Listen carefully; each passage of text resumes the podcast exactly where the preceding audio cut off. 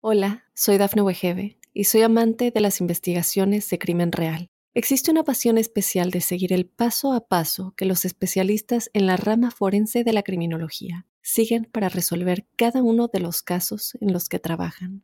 Si tú, como yo, eres una de las personas que encuentran fascinante escuchar este tipo de investigaciones, te invito a escuchar el podcast Trazos Criminales con la experta en perfilación criminal, Laura Quiñones Orquiza, en tu plataforma de audio favorita.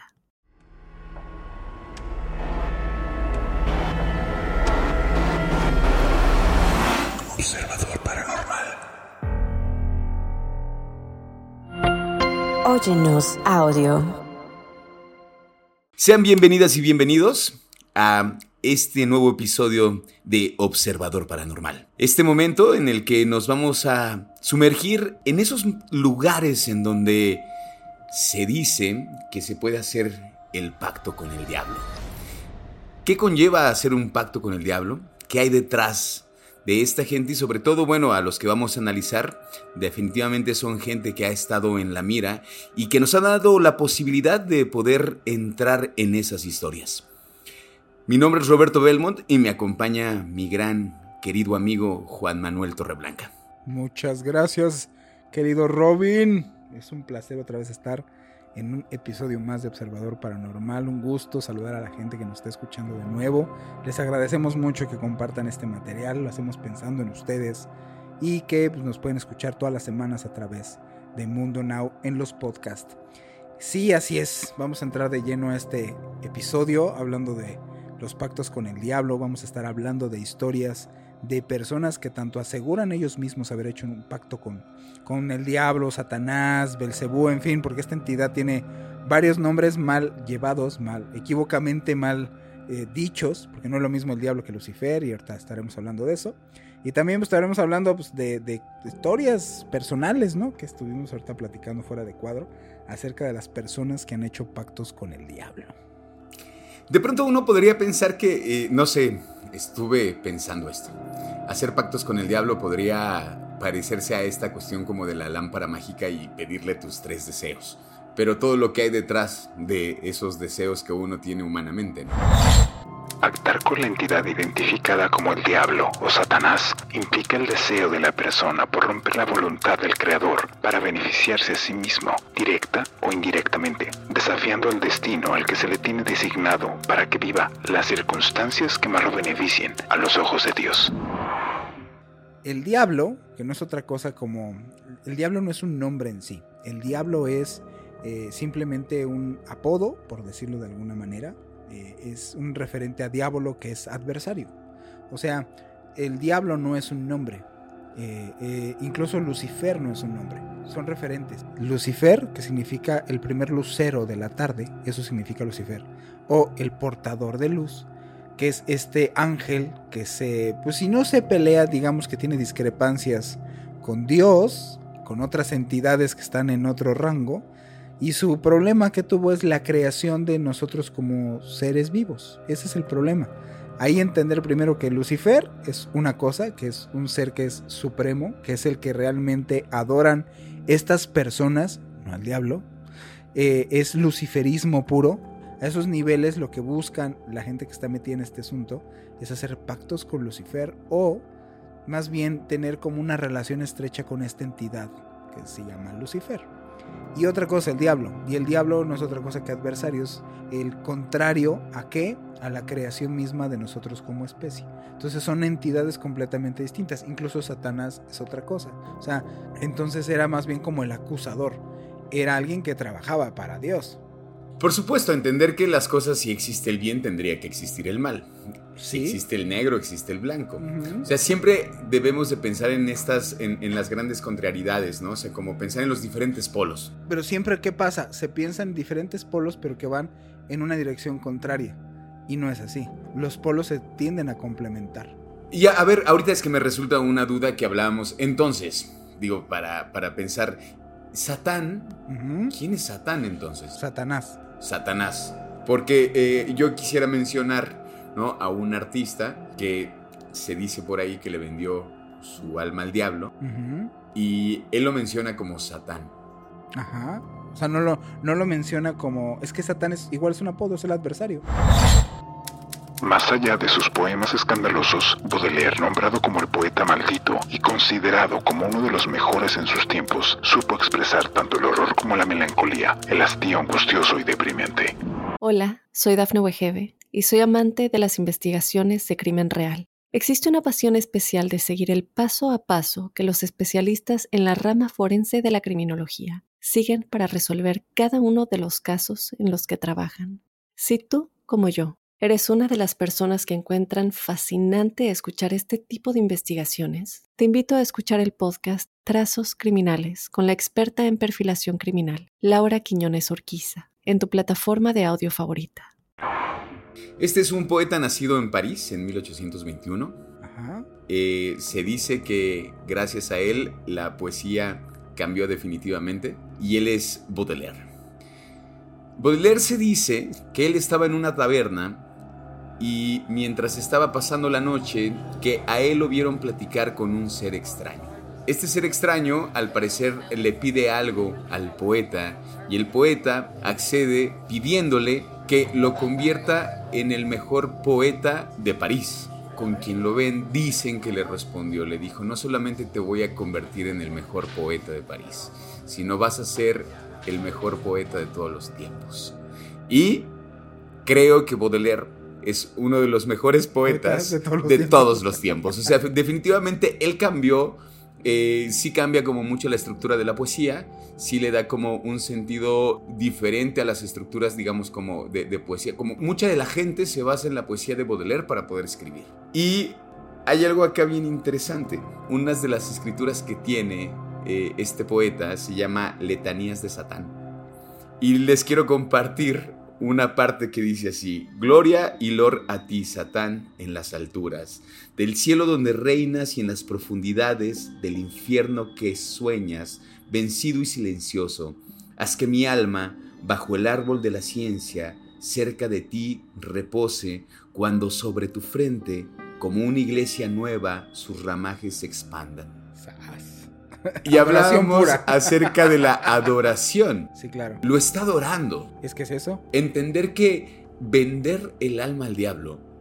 ¿Qué significa vender el alma al diablo? Mira, eh, de los que dicen tener este, este pacto, viene la idea fáustica, porque viene de Fausto, este Claro. asunto de un intercambio, ¿no? que al diablo lo que le interesa es pues pervertirte, corromperte.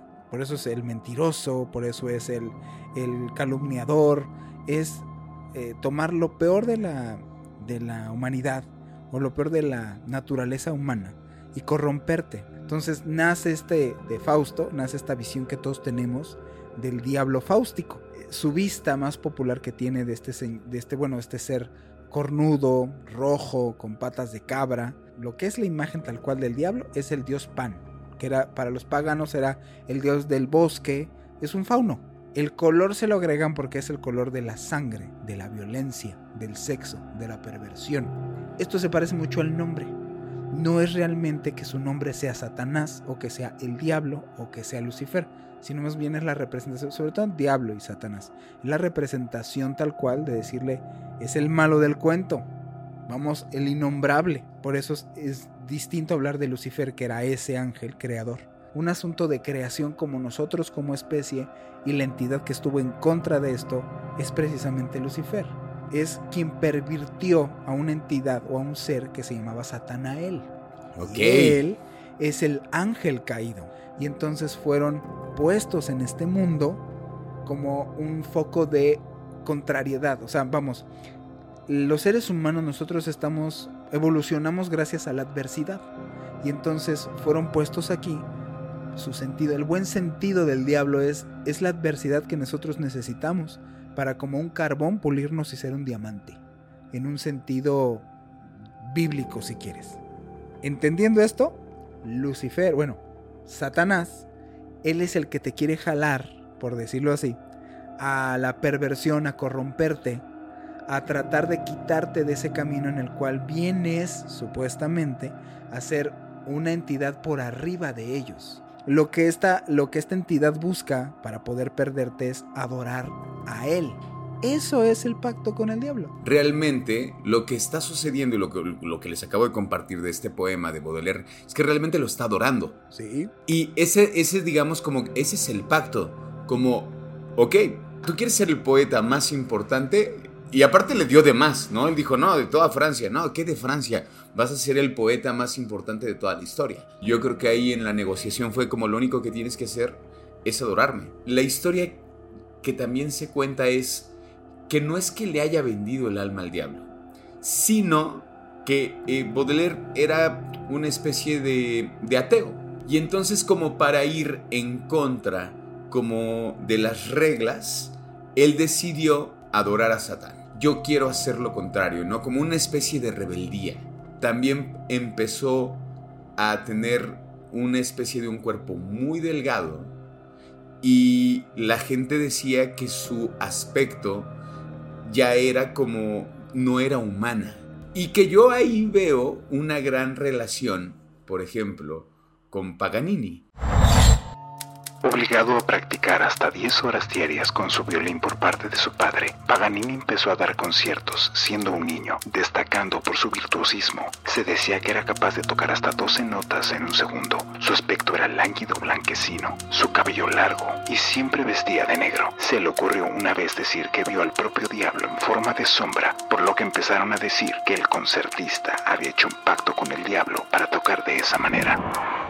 Definitivamente uno de los violinistas más importantes y admirado, eh, admirado en sus tiempos. Se dice que hubo un momento en que para ir a verlo, los boletos eran carísimos. Sí. Eran muy caros, pero que inclusive la gente no solamente quería irlo a ver tocar, quería verlo físicamente, porque se daban cuenta que su aspecto comenzó a cambiar muchísimo. Así es. Lo que hablábamos ahorita como este símil que tiene con, con el poeta, le, le, pasa a Paganini también. Y entonces este aspecto de que su cuerpo comenzó a ser más delgado, sus dedos empezaron a parecer como una especie de garras, eh, se hicieron más largos, su mentón también se alargó, pues la gente decía, claro, se está convirtiendo en un, en un demonio. Bueno, de las cosas que se cuentan, ¿no? Que la forma de tocar de Paganini era una forma excepcional. O sea, tenía una técnica increíble. Y por ahí cuentan, cuentan que al parecer, que cuando él tocaba, tuviera otros dedos en sus manos. Uh -huh. Decían como que el diablo tocaba junto con él, porque alcanzaba notas que para en ese tiempo eran imposibles. Pues sobre todo, hay una parte aquí que tengo que dice, su aspecto en la descriptiva era Paganini era pálido, delgado y de mediana estatura. Aún teniendo 47 años, que esto pues ya era una persona grande, ¿no? Porque ya 47 años antes no era tan fácil llegar a esa edad. Su delgadez y la falta de dientes le provocaba un hundimiento de la boca y le hicieron que la barbilla se viera más prominente, lo cual le daba una apariencia mayor de lo que realmente era él en su edad. A primera vista su cabeza era voluminosa, sostenida por un cuello largo y estrecho, mostrando una acentuada desproporción por sus delicadas extremidades, lo que comentabas de los brazos y de los dedos, ¿no? Vestía siempre de oscuro, todo lo cual le daba el aspecto más siniestro o más bien como diabólico. Un demonio de violín con una mano izquierda mágica, gracias a la cual, como aseguraba el doctor vienés Martecchini, movía todas las articulaciones lateralmente y podía doblar hacia atrás el pulgar hasta tocarse el meñique. O sea, podía doblarse el pulgar hacia atrás hasta tocarse por atrás de la mano el meñique. Sí, era una especie como si no tuviera huesos. Y dice el médico se rendía atónito a la evidencia, movía sus manos con tanta flexibilidad como si no tuviera músculos ni huesos. Sí, se dice también que eh, esta adoración, que igual y también Pag eh, Paganini tenía, se cuenta que cuando él salía a sus presentaciones, siempre iba vestido de negro. Y cuando eh, llegaba y se iba del, del recinto donde tocaba, eh, su carruaje era negro y lo jalaban eh, dos caballos del mismo color. Así es. Digamos que si sí sucedió que le vende la, de que hace este pacto, Uh -huh. es que estaba cumpliendo con la sentencia. Así es, es que es eso. O sea, Estaba cumpliendo. de la gente que me ha tocado platicar que dicen que han hecho un pacto con el diablo, te dicen, no, no puedes venderle el alma al diablo. Pero lo que sí existe es El diablo lo único que quiere es tu absoluta y eterna adoración. Entonces es estarlo adorando y difundirlo a él en todo momento. También esto, ¿cuánto, cuánto dura un pacto? Eh, tiene, tiene, o sea, no sé cómo, digo, suena, suena un poco a chiste, pero de verdad que no es chiste. O sea, tendrá una cláusula de tiempo. Pues de las personas, hay, hay dos personas que me vienen a la cabeza que me han dicho el pacto que han hecho. Uno eh, se llama César Neftalí. Él hizo un pacto con una secta satánica, esta secta satánica en México. Y esta secta lo recluta cuando él tiene nueve años. Es pues, de, las, de esas familias de hijo de papás divorciados, en donde pues, no hay como una especie de atención, de cariño, de amor. De ahí lo agarran a él, lo envuelven y acaba enrolado en una, en una secta satánica. Y dentro de esta secta satánica él hace un pacto, pero directamente con, eh, con el maestro de ellos, o sea, con el como de rango más alto. Nunca, lo que te digo, nunca hace un pacto con una entidad, sino con ellos. ¿Ok? Ok. pero lo, le hacen una iniciación.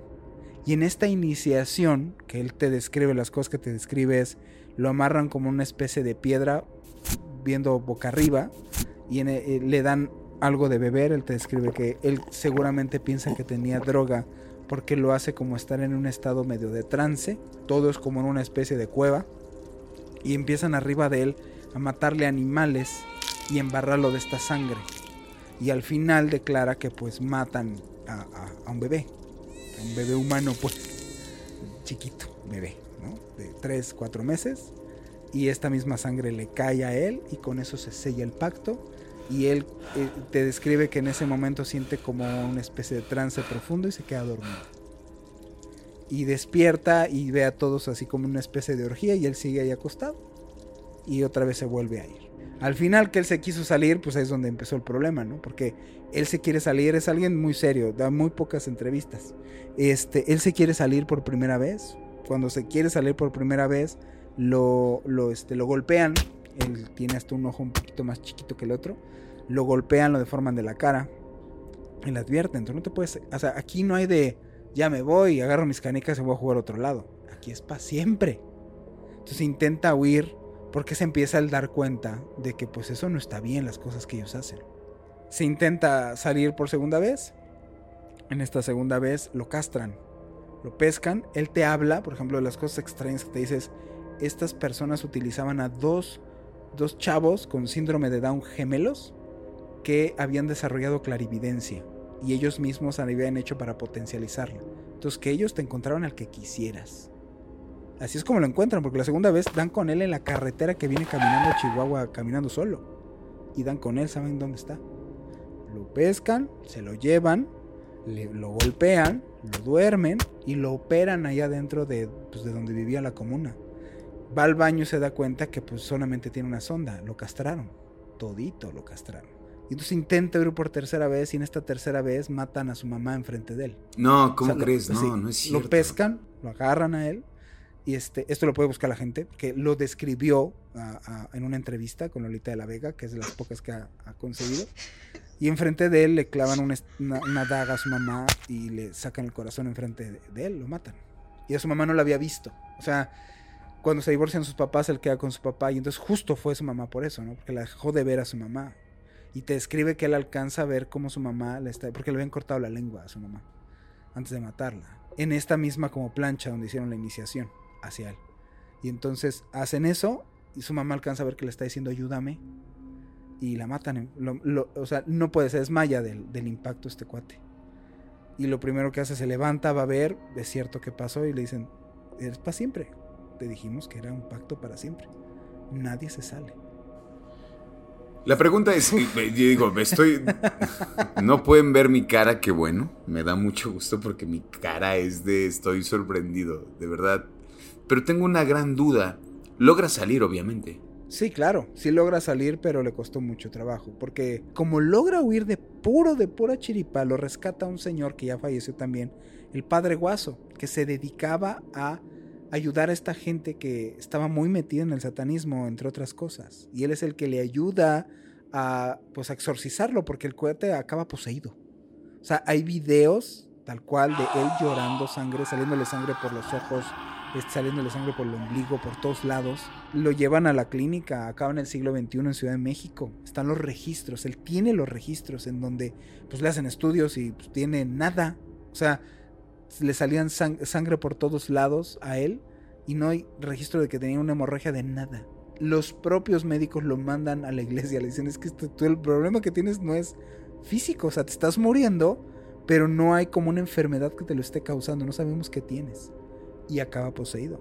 La logra salvar, o sea, al día de hoy, al día de hoy él se mantiene en un bajo perfil. Este no es alguien que si se fijan, sea una persona súper mega conocida.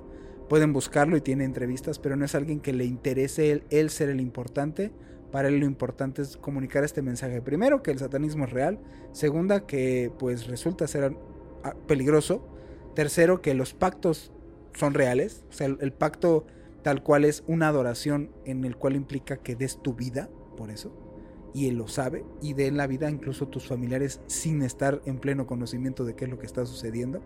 Y él se pasó al otro lado. O sea, él es, creo que está, es pastor cristiano, una cosa así.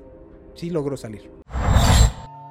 Se sabe que para la religión yoruba, los cruces de caminos son vistos como lugares de poder donde es posible obtener favores gracias a la intervención de un ser sobrenatural. Estas prácticas fueron llevadas a América por los esclavos y aún prevalecen en lugares como Brasil, Cuba o Haití. De esta manera, la leyenda del pacto con el diablo de Robert Johnson hay que contextualizarla dentro de esta tradición.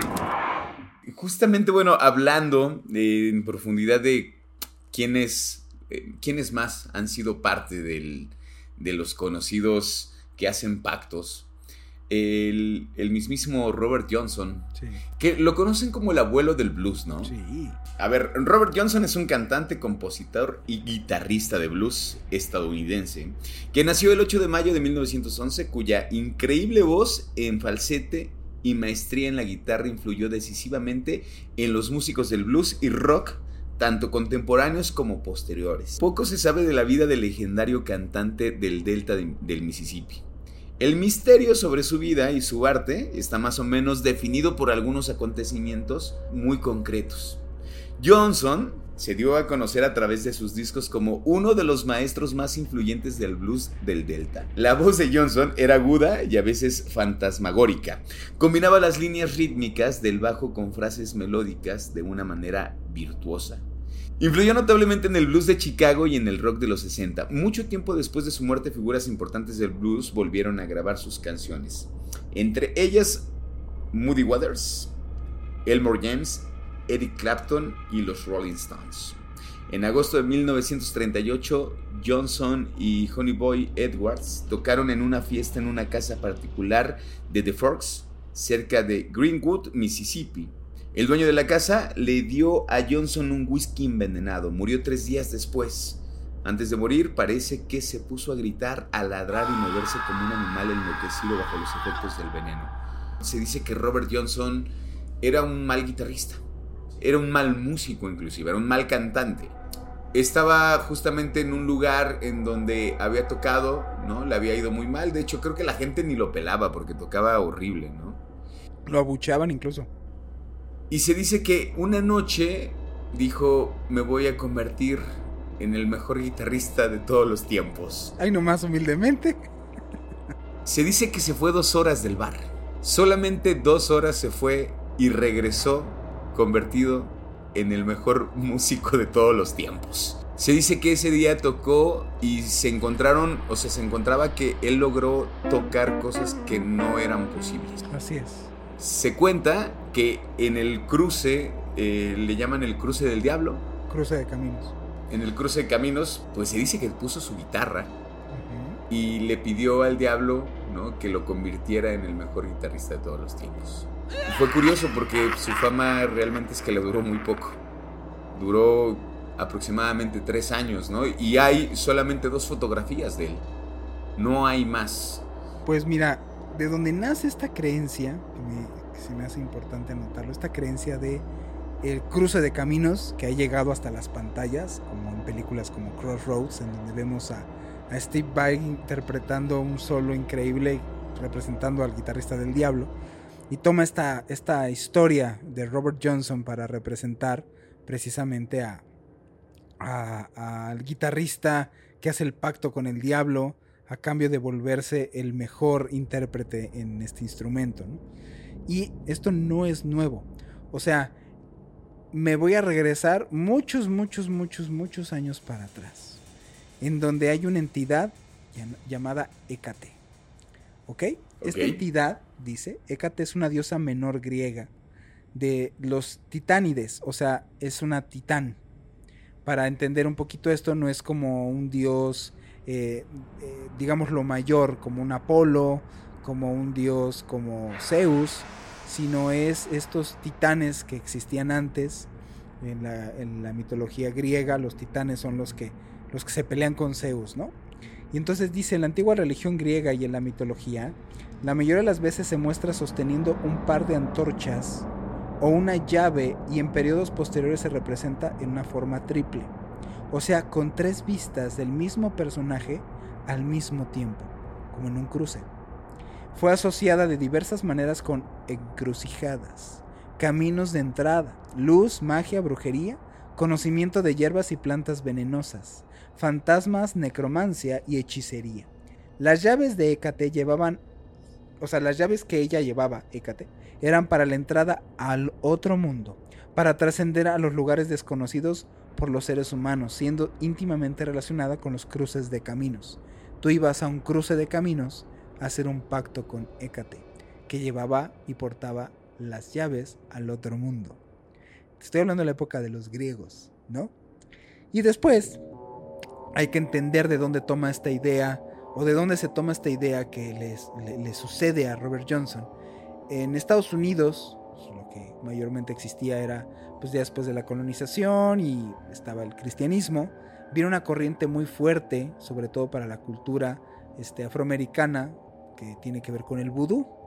Y el vudú, eh, precisamente en Luisiana, que es donde se empieza a permear toda esta cultura, se popularizó radicalmente en Estados Unidos. Y para esta cultura existe un protector espiritual llamada Papa Legba. Papa Legba incluso sale en esta película de Crossroads. Protector del mundo espiritual y el mediador entre el hombre y los Loa. ¿Quién eran los Loa? Los Loa son espíritus o dioses menores. Se encuentra en una encrucijada espiritual entre permitir o denegar el permiso para hablar con los espíritus que habitan en Yuine, que es el mundo de los espíritus. Papá Legba se cree que habla todas las lenguas humanas, así como el diablo. Siempre es el primero y el último en la invocación de los espíritus, debido a que su permiso es necesario para cualquier comunicación entre los mortales y los Loa. Es aquel que abre y cierra los portales. O sea, es como Hécate. O sea, es como el diablo. Por eso lo importante y lo chistoso no es el nombre, sino que es esta entidad que se tiene la idea de que si tú vas a un cruce de caminos, en este cruce te puedes encontrar esa entidad que tiene las llaves a las puertas del otro mundo, que puede contactarte con ese otro mundo y seres espirituales a cambio de cosas, de información, de conocimiento o de habilidades para tocar la guitarra. También, ¿no? Entonces, esta creencia del Robert Johnson y lo que hizo, o lo que supuestamente hizo, viene desde hace muchos años atrás. Lo curioso es que, pues qué raro, ¿no? Desde los griegos creían en esto nomás por creerlo, y que a lo largo del tiempo ha pasado por culturas y por otras religiones. Digo, porque los griegos, esto del vudú viene precisamente de, la religión yoruba, de la santería, de esta religión que viene este, africana.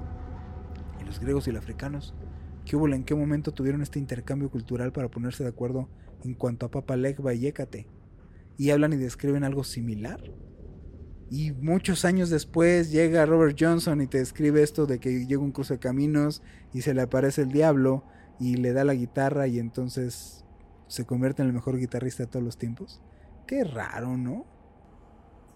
A mí me, lo, lo- lo que hablábamos también con respecto al, al- al cuando uno es observador, o sea, lo curioso también es que la historia de Robert Johnson eh, hubo un montón de testigos de ese momento en donde no era nadie y de pronto se convierte en el gran Robert Johnson. Que a todos los deja atónitos así de... O sea, en dos horas, se fue dos horas y regresó siendo el mejor guitarrista. termina igual en este estándar de adoración. Sus canciones están plasmadas de cosas o aspectos que tienen que ver directamente con el diablo. Y es que justamente a eso quería llegar. A eso quería llegar como de cuánto le costó el hecho de haber hecho el pacto. Digo, que también lo convirtió que igual, igual le cumplieron el pacto, ¿eh? Cumplió con ser el mejor guitarrista de todos los tiempos. Y es el abuelo de muchos guitarristas, el abuelo del rock, del blues. Y tan así que se convirtió en el primer, eh, en el primer habitante del Club de los 27, ¿no? Que ahorita vamos a nombrar quién pertenece, no muchos de los que pertenecen al Club de los 27, pero me gustaría compartir la letra eh, de este, una de las letras que no solamente eh, a ver, no es una sola canción la que adora este, a este ser, sino tiene otras, pero yo creo que esta es como de las más icónicas y más importantes. Y dice así, temprano esta mañana, cuando llamaste a mi puerta, y yo dije, hola Satanás, creo que es hora de ir. Yo y el diablo estaba caminando al lado del otro, yo y el diablo estaba caminando al lado del otro, voy a golpear a mi mujer hasta que me satisfaga. De hecho, bueno, hay canciones de, Robert Johnson, eh, las pueden encontrar, las pueden escuchar. Este, y hay una canción que justamente habla de ese momento del cruce. O sea, hay un momento de, de que es, a mí me parece que si eso no es algo revelador, que inclusive dicen que hay alguna canción donde él se arrepiente de haber hecho ese pacto. Donde dice, ya no quiero estar ahí. O sea, como que sí, sí habla como algo de me arrepiento de haberlo hecho pero ya no puede hacer nada. El pacto está hecho y bueno, como les comentábamos, se convierte en el, en el primero del Club de los 27, donde bueno, está Brian Jones, Jimi Hendrix, Janis Joplin, Jim Morrison, Kurt Cobain, eh, El Gallo de Oro. Bueno, tenía 27, bueno, yo lo voy a meter dentro, de, dentro del club de los 27. No creo, la de, bueno, se me parece muy coincidente.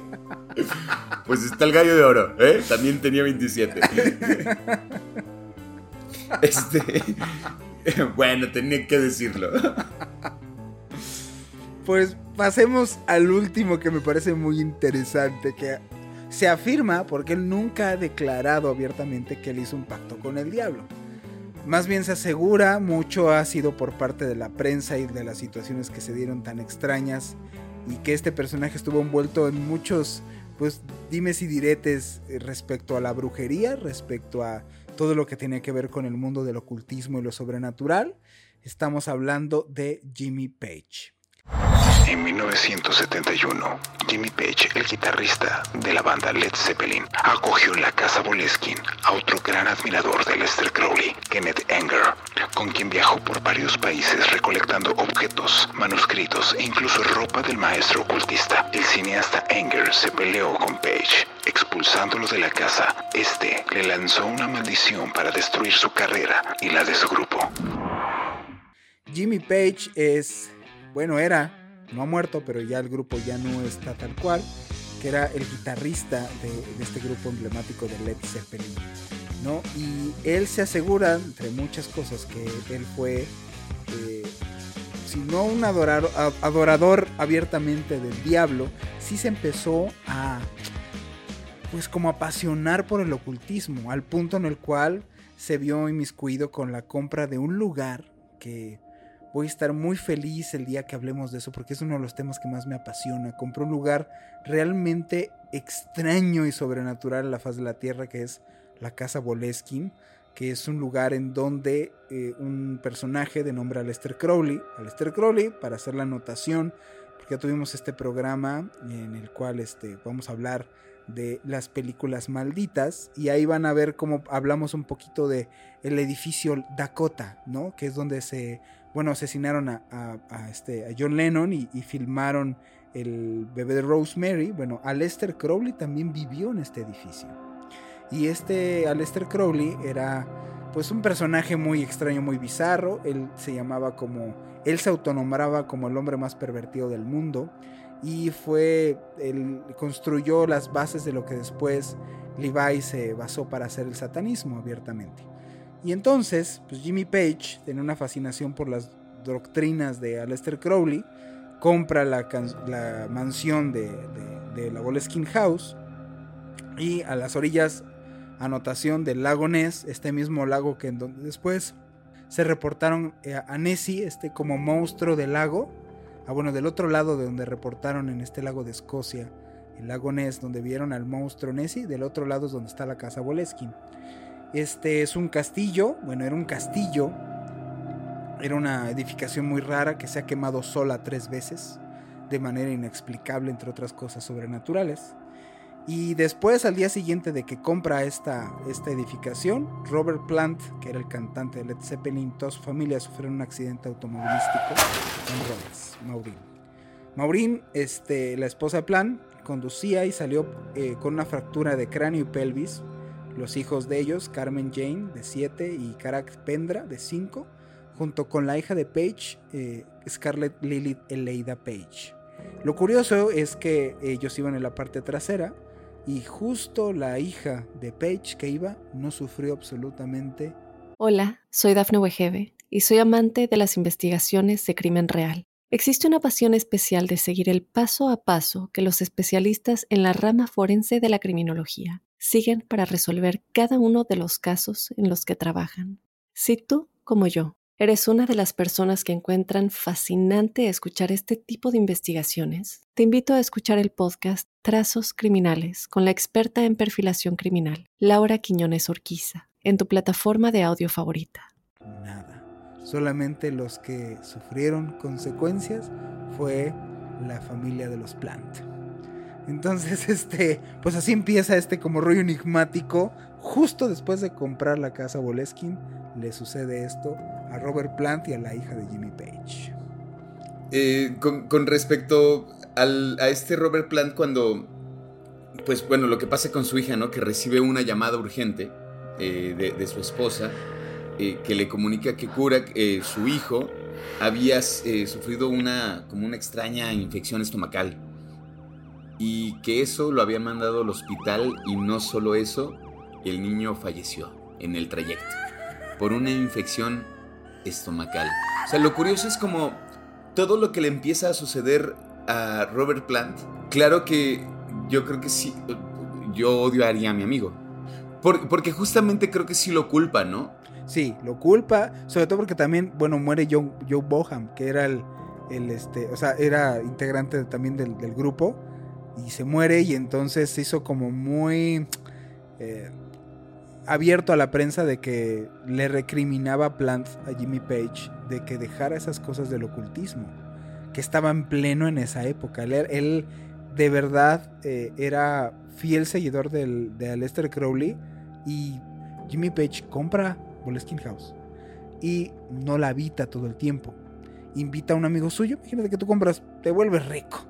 Y un amigo de la, de la infancia le dices, oye, pues hazme el paro, llévate a tu familia, compra esto vete a vivir ahí. O sea, vete a vivir a la Boleskine House. Se van todos a vivir. Y el cuate que se va a vivir, que era totalmente cero creyente de esto, te describe lo que vivía la Boleskine House. Pues que de repente había una sombra que veías como un perro eh, negro, enorme, enfurecido por abajo de la puerta de tu cama que diga, la puerta del cuarto y veías como por abajo de la puerta se pasaba la sombra y se, y se, integraba dentro de tu cuarto. Y cosas así por el estilo muy, muy impactantes. O sea, cuando él hizo ese ritual acabaron poseídos la esposa, los animales, la servidumbre. Eh, se registra la mayor cantidad de asesinatos y de hechos violentos en la zona se empiezan a reportar los avistamientos de Nessie. Este lugar varias personas lo han tenido, o sea, no nomás él. ¿Ya, ¿Ya, no pertenece a él? Ya no, no lo vendió. O sea, aparte de eso, lo vendió, vendió Boleskine House. Pero después el, lugar por tercera vez se volvió a quemar todo, solo. Tuvieron que reconstruirlo otra vez. Ahorita actualmente, Boleskine House se está reconstruyendo con ayuda de mucha gente, de donatarios, para hacerlo museo. Bueno, y yo creo que una de las, de las cosas importantes y pensar que igual y por eso está dentro de nuestra lista, es esta cuestión como de las cosas que se cobran, las cosas que uno tiene que pagar por hacer el pacto. No son gratis. Y primero el hijo de Robert Plant y lo que termina por, por deshacer, digamos, la, la agrupación y yo me imagino que inclusive la amistad, pues fue la muerte del baterista, ¿no? Y entonces podríamos pensar que hay una especie de pacto porque finalmente pues todo lo que hay detrás y las pérdidas que tiene son quizá causa de eso que tenía que pagar Jimmy. Y los símbolos que conocemos de Led Zeppelin, hay un, el famosísimo soso de Jimmy Page. Eh, ellos escogen, hablando de que se empezaron a meter en este rollo del ocultismo y lo sobrenatural, ellos en su época escogieron como unos iconos para representarse ellos mismos en esa época, que empiezan a meterse también en eso los otros. Por ejemplo, Robert Plant es como una plumita y el símbolo que escoge Jimmy Page es este famoso So-So y So-So es una entidad.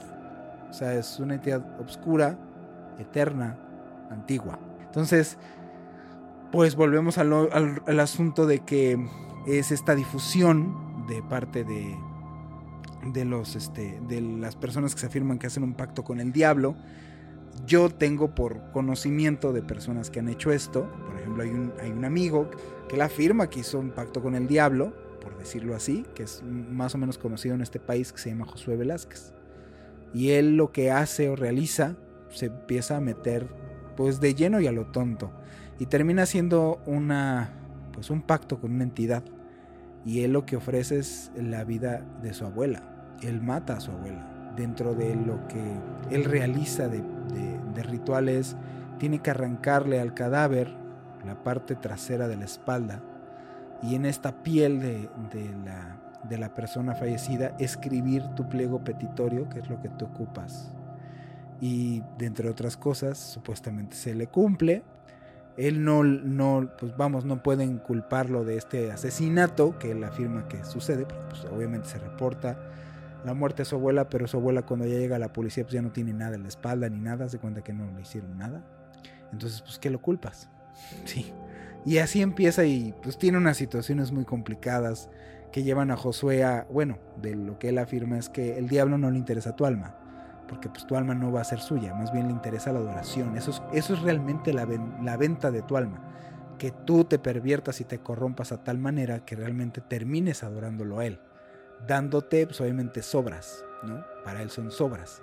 Eso es lo que realmente busca esta entidad. Eh, eh, Josué, por ejemplo, te describe que hizo rituales y rituales y rituales y nada funcionaba, nada le funcionaba hasta que llegó a ser uno de una entidad que no es precisamente lo porque él decía, bueno, si no puedo contactar al, al, al, mero mero, pues me voy a ir por unas de jerarquía menor, ¿no? Y entonces empieza o intenta a contactar con, con demonios de jerarquía menor y lo logra. Y cuando se le presenta, no se le presenta un monstruo de tres cabezas con ojos de chimpancé y este y cuerpo de, de, de serpiente y no, o sea, no es un rollo necronomicón. Se le presenta una persona alta, negra, sin vello y este y se le vestida muy elegante con un sombrero, muy al estilo de Crossroads y le dice, pues, "Aquí estoy, ¿para qué me querías?" Entonces, como él en la primera pinta dice, "Espérate, ¿dónde dónde están los cuernos? ¿Dónde está lo rojo, no? ¿Dónde están las tres cabezas? ¿Dónde está?" No, pues es que eso no es así. O sea, lo primero es se le aparece un tipo tal cual, con una buena pinta, y le dice, pues aquí estoy, ¿qué es lo que necesitas? ¿Qué es lo que tú quieres? Y yo te puedo ayudar. Entonces, pues ojo, ¿no? Como dice Robin, yo me quedaría con eso. Si alguien de buena pinta, con los ojos extraños y después de haber declarado para tus profundidades de daría todo, daría mi alma por tener tal cosa y se te aparece mágicamente, pues yo también pues diría que mejor váyanse a su casa. Así que cuidado con lo que se desea, cuidado con lo que se pide, hay que saber pedir definitivamente. Pues muchísimas gracias Juan Manuel eh, por una charla más y de mucho conocimiento y de mucho, no sé, de ponerme a mí en verdad los pelos de punta. Es que no, creo que nunca, nunca me vas a dejar de sorprender con las historias. A veces cuando siento que ya me lo contaste todo, siempre sales con algo que con es algo como, más. ¿Por qué? ¿Qué no se supone que nos conocemos tanto? ¿Acaso hay otro amigo? ¿O acaso este nomás se la pasa leyendo de esas cosas. Exactamente. No, pues muchas gracias a toda la gente. Síganos escuchando en este podcast Observador Paranormal. Mi nombre es Roberto Belmont. El mío, Juan Manuel Torreblanca, fue un placer estar con ustedes y nos vemos en el siguiente programa.